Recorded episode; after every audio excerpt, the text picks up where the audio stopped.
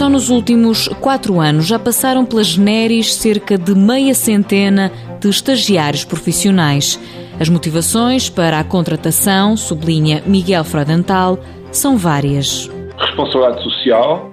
Acho que somos responsáveis também pela inserção dos jovens licenciados no mercado de trabalho. Portanto, não basta não fazer nada, temos que fazer qualquer coisa e o que nós fazemos é dar oportunidade aos jovens se mostrarem, de ganharem competências no ambiente de trabalho, que é completamente diferente do ambiente universitário, também, obviamente, fazendo aquilo que nos dá jeito a nós, não é?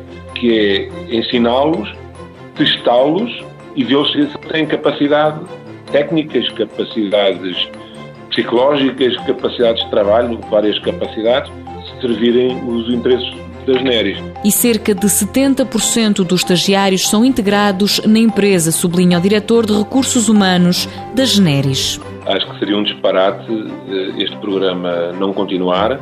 Acho que todas as partes têm a ganhar. Acho que o país tem a ganhar, acho que os recém-licenciados têm a ganhar, acho que as empresas têm a ganhar, portanto não há aqui nenhum perdedor e portanto nós continuamos com os estagiários, como temos agora, e vamos com certeza continuar.